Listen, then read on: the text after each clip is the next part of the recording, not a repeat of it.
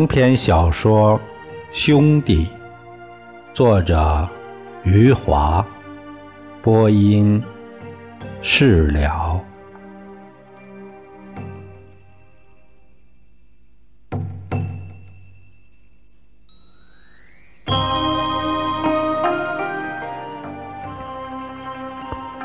八六四号被刘新文。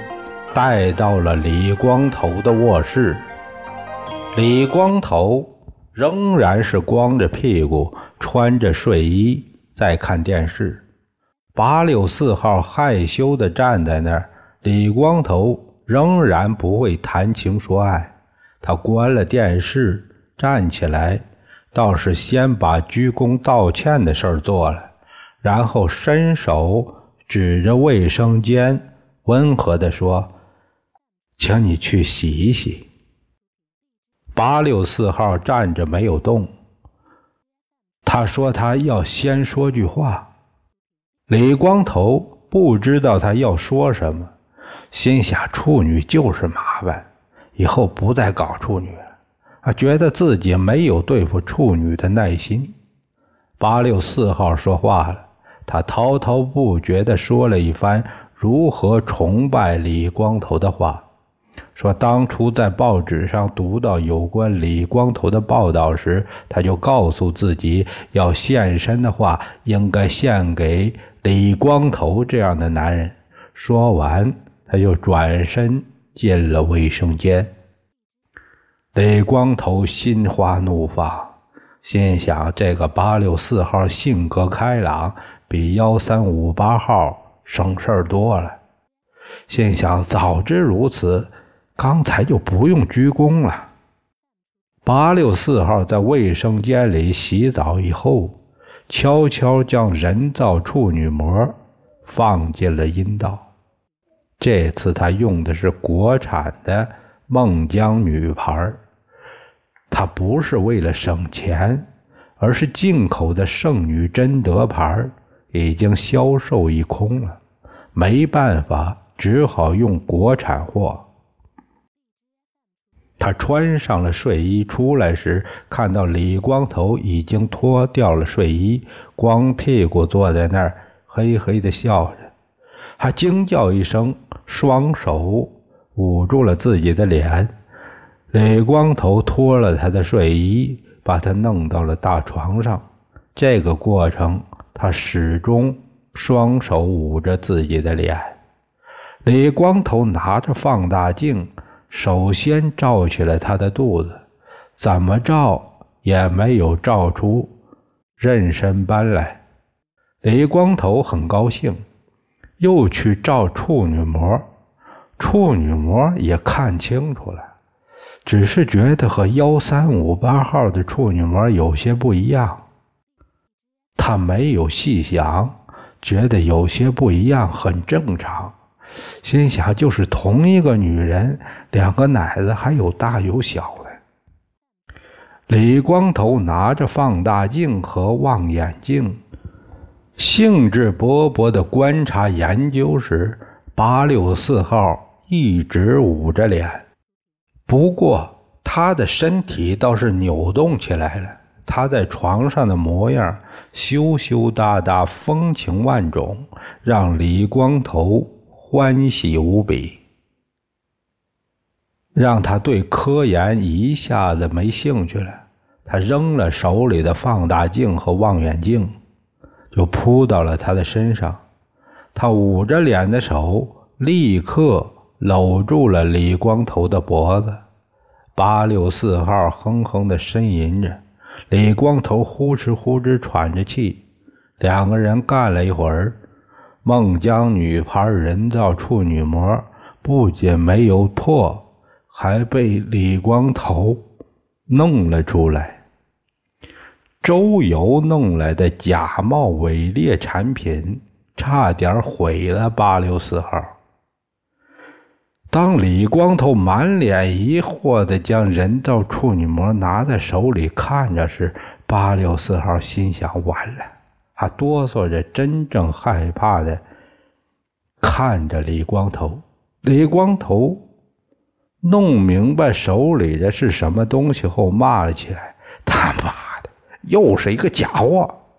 八六四号看着李光头满脸怒气的将人道处女膜一扔，他痛哭流涕了。他哀求李光头让他把事情解释清楚。他正在想着编造什么假话时，李光头挥着手，他没兴趣也没耐心。听他解释，李光头对他说：“你他妈别哭，你他妈也别解释。既然你不是处女，你就做个荡妇吧。你把我李光头弄高兴了，是个荡妇也能拿到前三名。”八六四号先是一怔，接着飞快地擦干净眼泪，一个翻身。把李光头坐在山下了。李光头一惊，心想：他哪来这么大力气？他坐在李光头身上干了起来，一边叫着呻吟着，一边扭动着上身。他的上身仿佛扭出了世界上最为淫荡的舞蹈，连李光头这样的老江湖都看得目瞪口呆。在床上打遍天下无敌手的李光头，第一次遇上劲敌了。李光头使出浑身解数，八六四号也使出浑身解数，两个人在床上大战了不知道多少回合。第二天，刘新文见到李光头时，看他满脸喜色，以为他昨晚上终于遇到真货了。结果李光头告诉他，还是个假货，人造的，他妈的都掉出来了。李光头说，他刚插进去的时候觉得有些不对劲，哎，就像是鞋子里有个袜子，脚伸进去以后，怎么都觉得是硌得慌。刘兴文。惶恐不安地指责自己，说自己办事不力。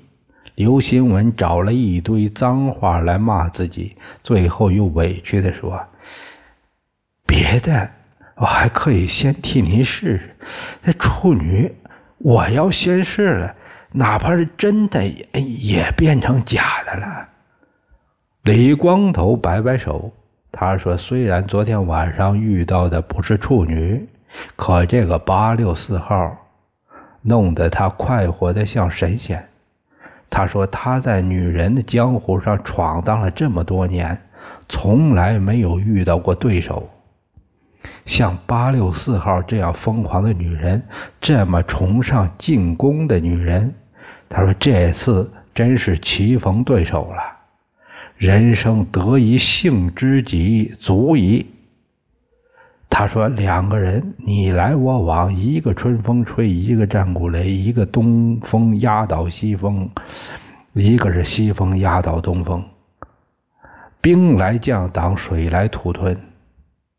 一个刚刚魔高一尺，另一个马上道高一丈。”他说：“用荡妇去形容，都他妈太文雅。他是全世界重量级荡妇中的超级至尊。”他说：“昨晚上两个人翻来覆去打了一场旷世持久的肉搏大战，最后两败俱伤，不分胜负。接下去，李光头让刘新文去搞定十个评委，让他们不要评选冠军和季军了，只要评个亚军出来就行了。”他说：“冠军是幺三五八号，季军八六四号。”虽然两个都不是处女，可两个都上了他的床，他在床上一时高兴，都许下诺言了，拍着自己的胸脯说：“我李光头是一个一诺千金的人，说出的话从不收回。”首届全国处美人大赛终于在我们刘镇的电影院落下帷幕。刘新文完成李光头交代的任务，搞定了十个评委，让幺三五八号拿下冠军，八六四号拿下了季军，亚军是七十九号。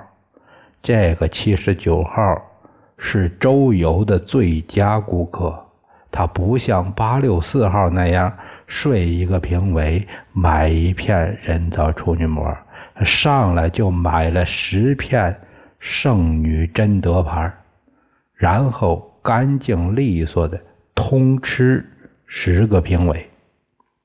大赛虎头蛇尾，一百个决赛的处美人一天时间就走光了。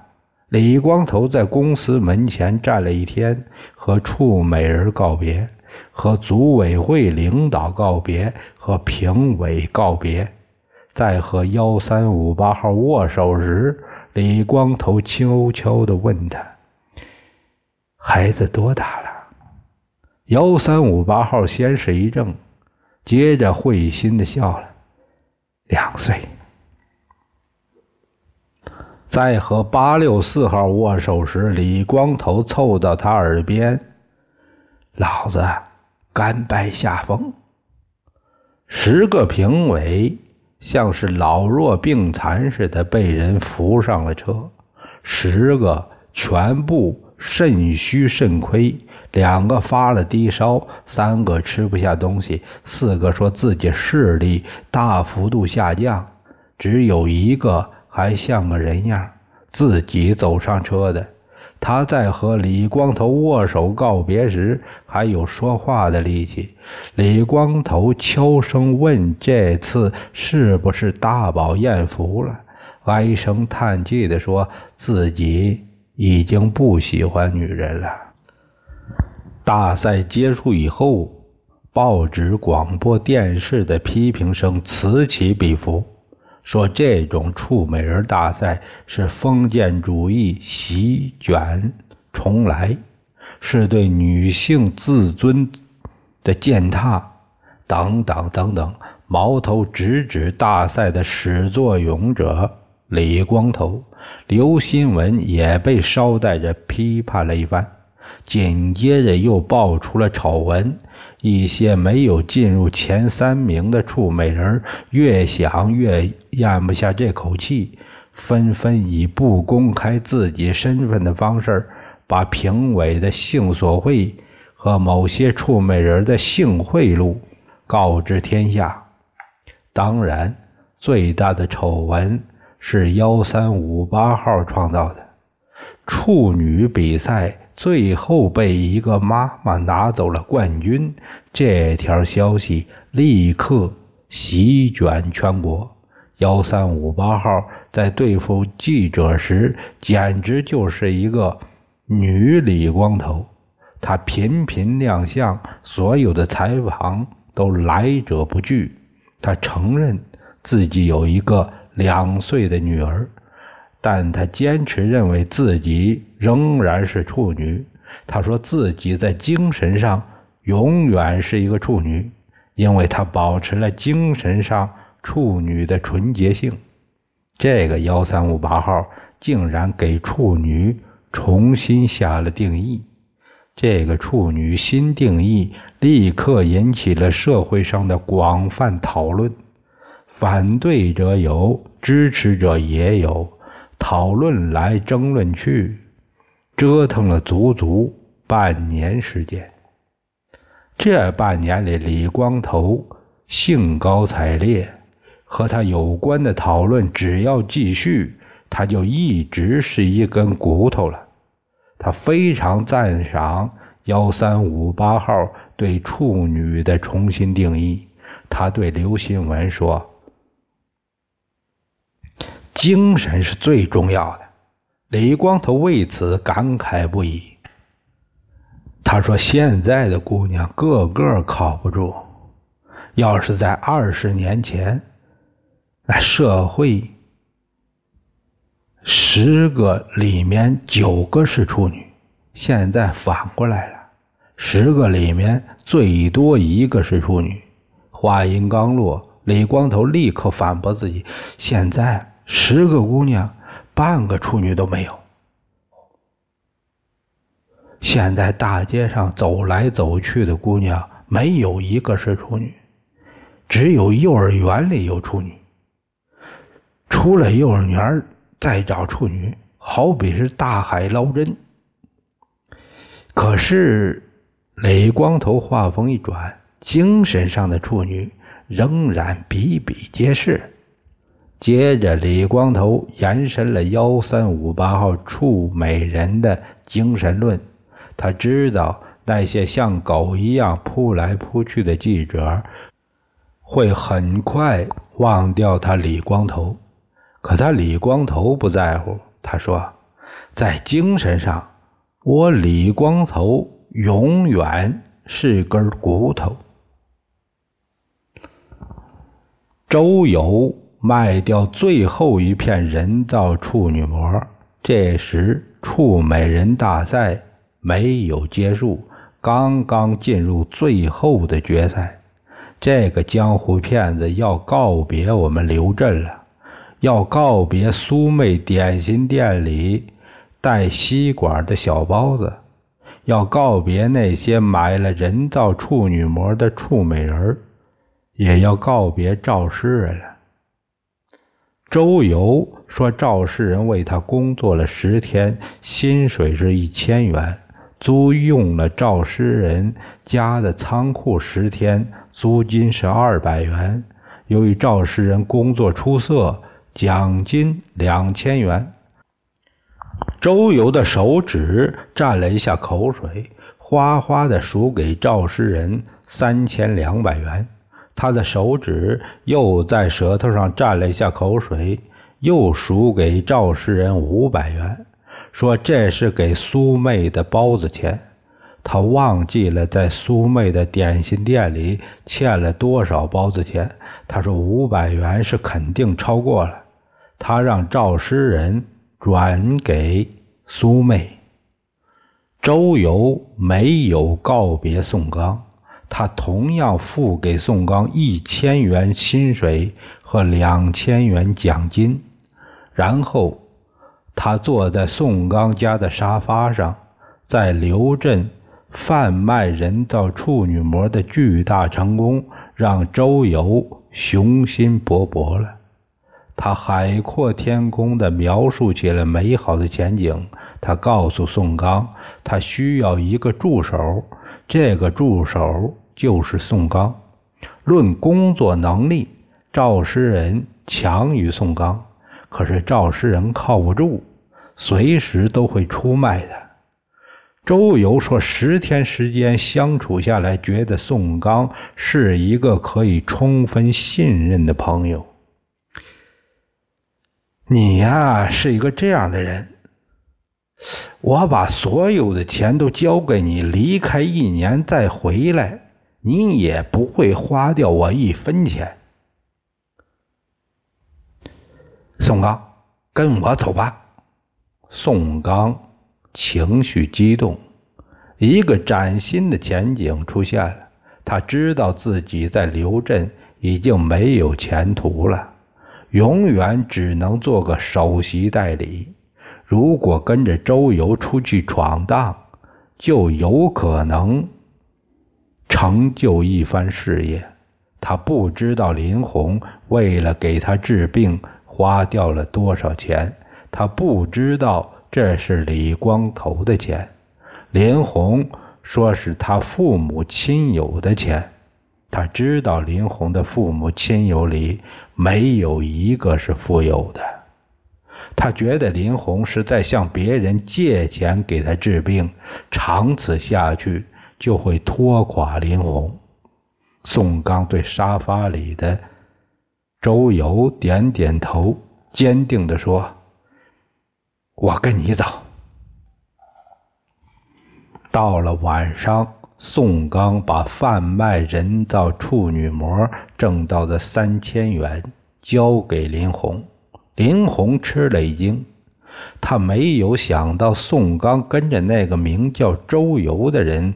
在大街上走来走去，走了十天，竟然有三千元。看到林红吃惊的样子，宋刚吞吞吐吐地说了很多话，先是说自己的身体经过治疗，现在感觉好多了，又叹息起治病花掉的钱，又说呢，树已死，人挪活，水往低处流，人往高处走，等等一些道理。林红听得一头雾水，啊，不知道宋刚在说些什么。最后，宋刚才告诉林红，他打算跟着周游去闯荡一番事业。他把周游对他说那些话一字不漏的告诉林红。宋刚恳切的问林红：“你同意我去吗？”“不同意。”林红摇着头。态度坚决地说：“你先治病，治好了再说。”宋刚神情悲哀地说：“就把我的病治好了也晚了。”“什么晚了？”宋刚叹息一声：“家里的钱根本不够我治病，你父母亲友的钱也不多。我知道你向别人借的钱。”就是病治好了，欠的钱，我们也还不清了。钱不用你去想，林红明白他的意思了，你好好治病就行。宋刚摇了摇头，不说话。